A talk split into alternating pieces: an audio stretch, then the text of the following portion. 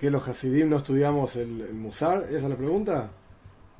No tengo una respuesta así blanco y negro, digamos, que yo sepa directamente, está escrito esto y la respuesta es... No, no tengo una respuesta así, no. Pero lo que se me ocurre a mí es que en el estudio de Musar hay mucho de qué me queda a mí para el mundo por venir. ¿Qué beneficio tengo yo en el mundo por venir? Entonces, como decíamos antes, yo es como voy a juntar eh, monedas y las voy a poner en una alcancía y a través de juntar muchas monedas, mucho tiempo, bueno, un día voy a tener mucho dinero que junté en la alcancía. En la alcancía. Las monedas son las mitzvot, son los preceptos, el buen comportamiento acá en este mundo. La alcancía es el mundo por venir. Está guardado ahí un montón de cosas buenas y lindas para mí, una, entre comillas, una fortuna en el mundo por venir. ¿Cuándo voy a poder, eh, como quien dice, romper el chanchito y usar toda la plata de la alcancía? Bueno, después de los 120 años, cuando fallezcas, ahí en el mundo por venir vas a tener un montón de plata, de dinero espiritual, por así decir. Entonces uno pasa toda la vida juntando plata, por así decir, juntando dinero en ese chanchito espiritual poniéndole monedas y monedas y monedas. Eso es lo que dice el Musar, eso es lo que explicó el Ramjal la clase pasada también. Pero el pensamiento hasídico no es así. Si Dios nos puso acá, ahora, en este mundo, de esta manera, con este cuerpo, este alma, estos conflictos, estas ideas, es porque Dios espera algo de nosotros ahora. Es para trabajar ahora y hacer de este mundo donde nosotros vivimos un mundo material, con dificultades, con problemáticas, bueno, cada uno con sus cosas, hacer de este mundo una morada para Dios, hacer de este mundo una casa para Él. Entonces no es que solamente nosotros juntamos dinero, entre comillas, dinero espiritual, para el mundo por venir. Porque entonces, ¿sabes qué? Este mundo es algo totalmente indeseable, innecesario. Dios se le podría haber ocurrido alguna otra forma de juntar ese dinero espiritual. ¿Para qué, para qué creó todo esto? ¿Para qué vivimos y sufrimos y constantemente sufrimos? Y Ramjal dice esto también más adelante en el mismo libro. La vida material, o lo estudiamos en la clase pasada, creo, la vida material, evidentemente, para él, evidentemente no puede ser el objetivo porque sufrimos, todos sufrimos. Entonces, ¿qué? ¿Dios nos creó para sufrir? Evidentemente no. La vida está en el mundo por venir, pero bueno, tenés que pasar acá para llegar al mundo por venir. Esta no es la visión hasídica. La visión hasídica se basa en otros textos, otros escritos. Hay una frase de nuestro sabio famosa que la razón por la cual Dios creó el universo es para tener una morada en este mundo, físico, acá. Él quiere vivir acá. ¿Cómo, hace, cómo, cómo hacemos nosotros que Él viva acá? Bueno, tenemos que cumplir los preceptos, tenemos que portarnos bien, ok, podemos describir los detalles, pero el, punto clave es que el enfoque es que el objetivo está acá, no en el mundo por venir. El objetivo está acá. Entonces, si vos tenés toda una serie de, pensamientos que están basados y enfocados en que al fin y al cabo el objetivo está allá, en este, digamos, en un lugar, y tenés otro grupo de pensamiento grande que está basado en que el objetivo está del otro lado, entonces, claramente vas a tener gente que va a pensar de una manera y se va a ir para este lado, y gente que va a pensar de otra manera y se va a ir para el otro lado. Entonces, Musar está enfocado en que el objetivo está en el mundo por venir, no acá. Y Hasidut está enfocado en que el objetivo está acá, no en el mundo por venir. El mundo por venir es la recompensa, todo muy bien, pero no es que uno trabaja por eso. Dicho de otra manera, es el mismo concepto, pero dicho de otra manera. Eh, tenemos un empleo X. Vos estabas trabajando en la municipalidad, el otro trabaja en una construcción, en seguridad, donde sea. Hay un empleo. Y uno va a ese empleo esperando una paga a fin de mes, a fin de la semana, mes, lo que sea. Uno, necesita la remuneración para comer, para vivir, hay que pagar las cuentas, etcétera, etcétera. Entonces uno trabaja y espera la paga. La gran pregunta es, que la voy a responder obviamente es una pregunta retórica, si no me fuesen a pagar, me piden que trabaje de, 10 de, 8 de la mañana a 5 de la tarde, haciendo tal y tal cosa, con toda una descripción clara, exactamente lo que tengo que hacer, cómo lo tengo que hacer. Y el empleador dice claramente, pero te aseguro que a fin de mes no te voy a pagar. Pero tenés que venir todos los días, de 8 a 5 y hacer ta, ta, ta, ta, ta, pero no te voy a pagar. ¿Venís o no venís? Y uno se pone a pensar, bueno, ¿sabes qué? quizás puedo venir una vez por semana, ayudarte un par de horas, te dono de mi tiempo, un par de horas, una vez por semana, soy un buen tipo, te voy a ayudar, esto es una obra pública, pero ya está, todos los días de la semana, de 8 a 5 de la tarde, acá gratis, no puedo, tengo que comer de algo, voy a buscar otro trabajo donde me paguen. Entonces, al fin y al cabo, uno trabaja por, por la remuneración, por la paga. Este es el típico pensamiento de Musa. ¿Por qué cumplís mitzvot? Y porque hay una paga. Es este dinero espiritual, estas monedas espirituales que uno pone en la alcancía para el mundo por venir. Dios te va a dar un gran mundo por venir. Una gran paga. Es verdad, ahora no la ves. En el futuro lo vas a ver. Lo vas a ver y vas a disfrutar. Es el placer de Dios, como decía Ramjal. Y es fantástico. Es una paga increíble, mejor que cualquier empleador te pueda dar. Es Dios pagándote. Buenísimo. Pero ¿por qué lo haces? ¿Por qué, digamos, entregas tu vida en esto? Porque hay una paga. Y si no hay paga, y no sé, lo voy a pensar. ¿Qué sé yo? Quizás te doy un poquito de mi tiempo, pero no todo. Tengo que vivir de algo. Bueno, el pensamiento jasídico no es así. El pensamiento jasídico es, tenés que ser consciente de que estás, entre comillas digo, trabajando para el rey de todos los reyes, el santo bendito sea. El hecho mismo de poder trabajar para él, como quien dice, estar en su equipo, esa es la paga más grande que hay. No hay paga más grande que esa. Entonces, ¿qué es lo que te va a redituar esto en el futuro, en el mundo por venir?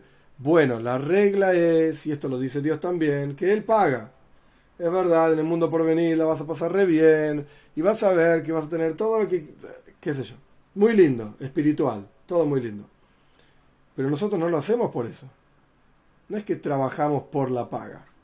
Trabajamos por el gran mérito simplemente de estar en el equipo de Dios, como quien dice. Nada más. Es como si dijésemos, es un ejemplo tonto, pero es un ejemplo nomás. Eh, no sé, si una persona le gusta jugar al fútbol y le invitan un día a jugar al, Barcelona de, bueno, ya no está más, al PSG, ¿cómo es? El Paris Saint-Germain de, Messi. Y sabes qué, yo no estoy a la altura. Y no puedo ni correr tres cuadras, yo estoy cansado.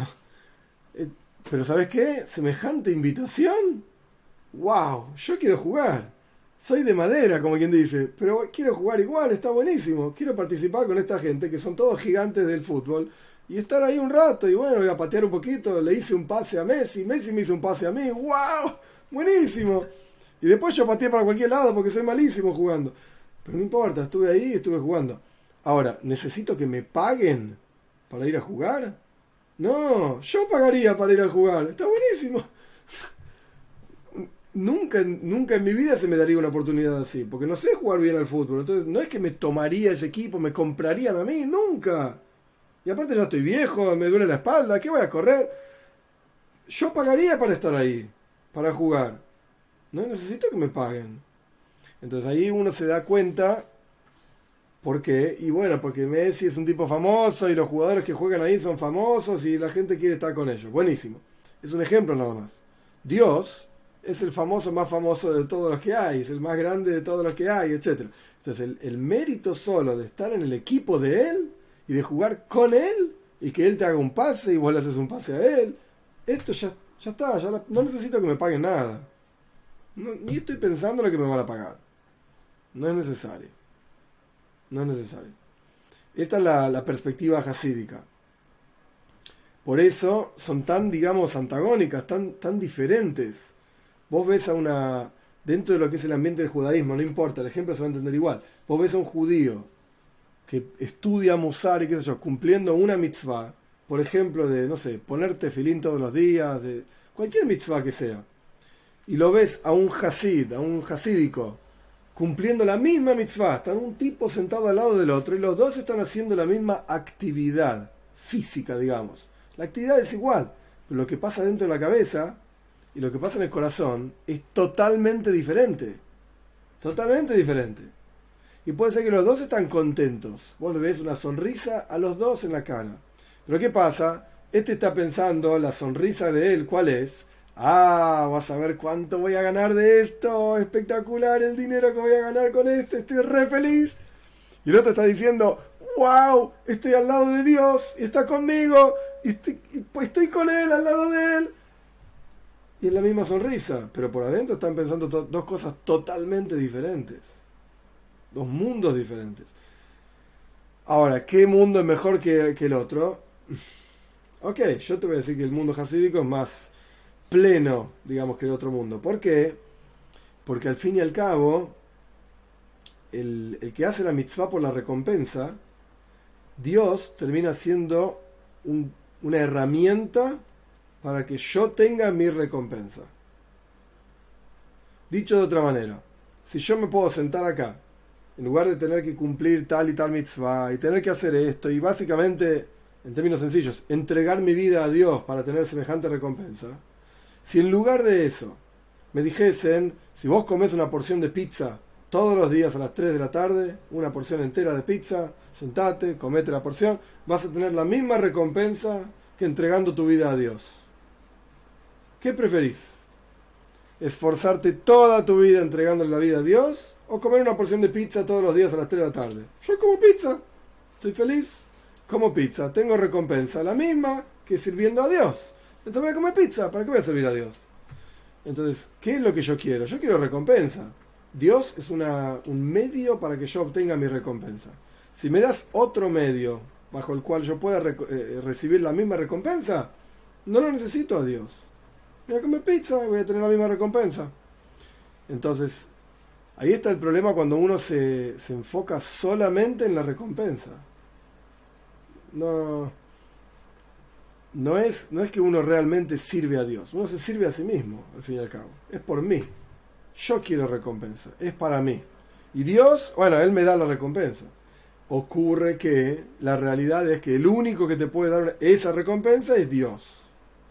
No es como un empleo que uno puede decir, bueno, trabajo cargando cajas en el puerto y gano tanto por mes. O trabajo, no sé, vendiendo eh, artículos de cosmética y gano lo mismo por mes. Ok, ¿qué preferís? ¿Cargar cajas o ser vendedor de cosmética? Bueno, ok, uno puede elegir. Si ganas lo mismo, podés elegir, me gusta más este trabajo, me gusta más el otro. Pero acá no hay otro trabajo que nos dé la misma recompensa. Dios es el único que nos puede pagar esto. Entonces uno dice, bueno, está bien, yo quiero esa recompensa, entonces hago lo que Dios quiere para obtener esa recompensa. Pero de vuelta, Dios no es más que un medio para obtener la recompensa que yo quiero. Yo la quiero pasar bien, yo quiero tener placer en el mundo por venir, yo quiero, y cuanto más mitzvot haga acá, más, cuanto más preceptos, más mejor comportamiento, más recompensa voy a tener. Y al fin y al cabo, me estoy sirviendo a mí mismo. Es para mí, no es para Dios no es para Dios. El pensamiento hasídico lo que intenta hacer es enfocar la mente y el corazón en Dios, no en mí. ¿Qué es lo que Él quiere? Si después me paga, no me paga, bueno, ¿qué? Eso es un problema de Él. Que Él haga lo que quiera con su dinero, entre comillas, espiritual. Que Él haga lo que quiera. Pero mi, mi, eh, mi enfoque, mi búsqueda, mi motivación como ser humano es cómo me lo sirvo a Él, cómo ¿Cómo puedo estar con Él? Yo quiero estar junto a Él. Y que Él esté conmigo y yo esté contento con Él y Él esté contento conmigo. Entonces, es otro enfoque. Por eso el, pensamiento hasídico no estudia Musar en general. No es, el, no es el lugar donde vamos a buscar cuál es el, el servicio a Dios. Porque es otra forma de pensar el servicio a Dios. Ahora, hay miles y miles y miles de personas que viven con Musar. Y les es útil y les gusta y lo disfrutan. Está bien.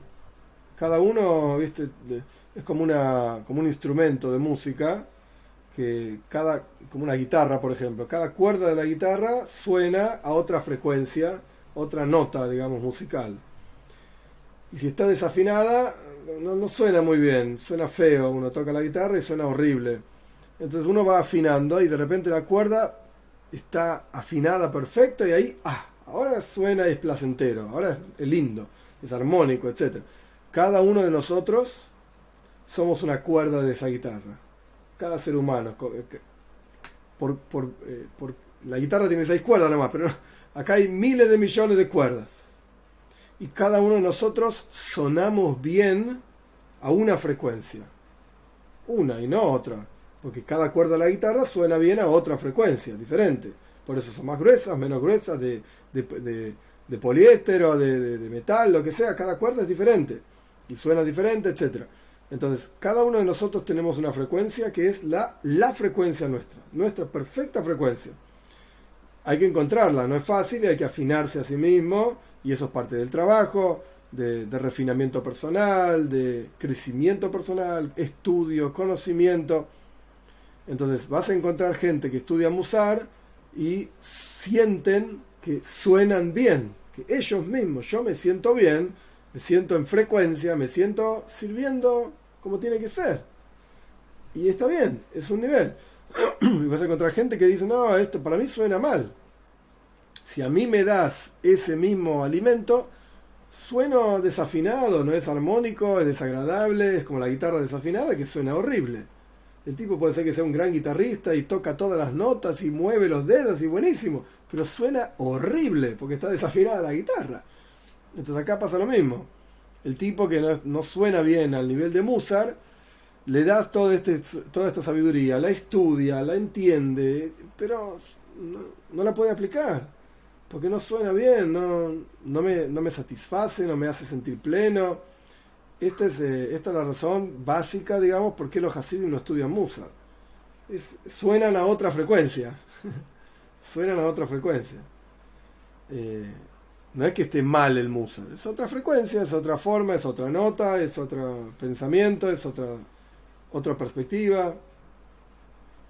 Esta, esta sería la respuesta que no, no encontré escrita en ningún libro, pero esta sería mi, mi respuesta de por qué los Hasidim no estudiamos Musa.